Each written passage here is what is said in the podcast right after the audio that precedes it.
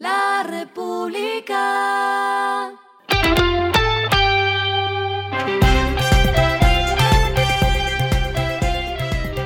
Al final de la jornada, esto es lo que debes saber sobre el comportamiento de los negocios, las finanzas y la economía.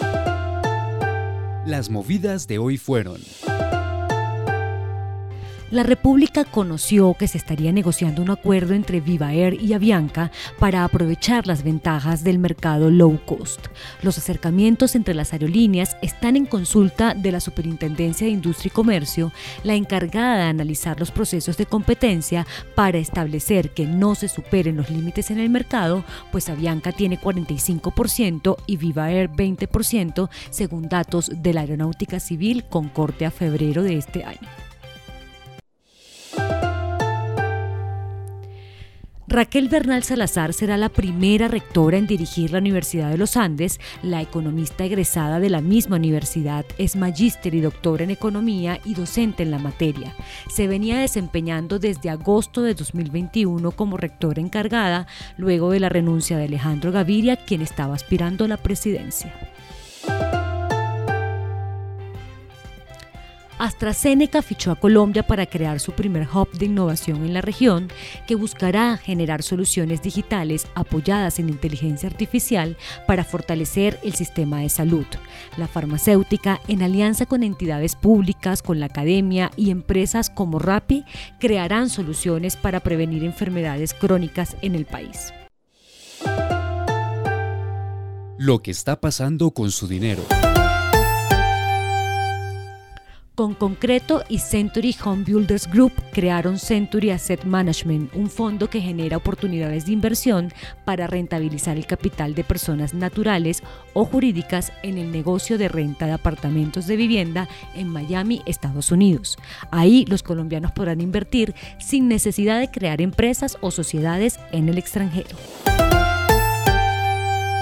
Los indicadores que debe tener en cuenta.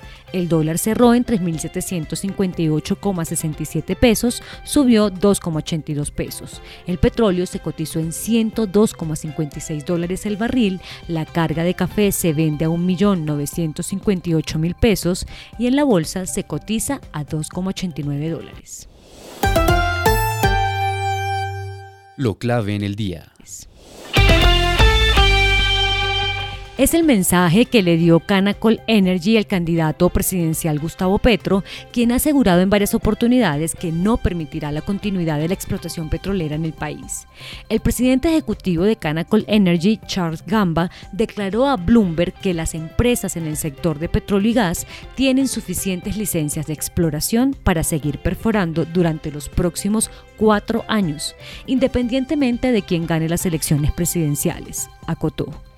El directivo explicó que la propia Canacol tiene 11 bloques de exploración, por lo que incluso si el próximo gobierno no otorga más licencias, la empresa con sede en Calgary puede continuar incrementando su producción y reservas de gas. A esta hora en el mundo. Netflix cayó más de 30% en la apertura de Wall Street hoy miércoles y todo apunta a que está en camino una pérdida de 46 mil millones de dólares en valor de mercado. Esto luego de que informara una fuerte disminución de 200 mil clientes en su base de suscriptores.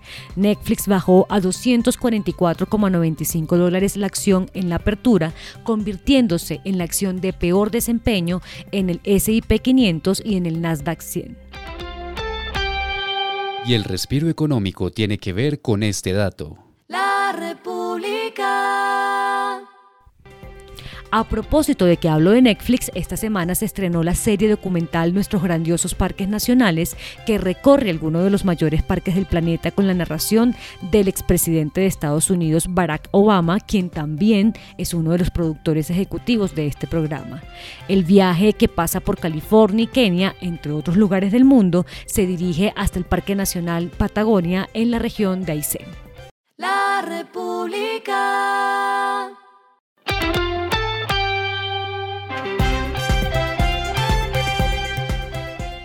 Y finalizamos con el editorial de mañana. Y a propósito, ¿cuánto pesca Colombia? El fallo de la Haya debe obligar políticas públicas a largo plazo para desarrollar el sector pesquero. Colombia no puede ser un importador con dos océanos que lo bañan.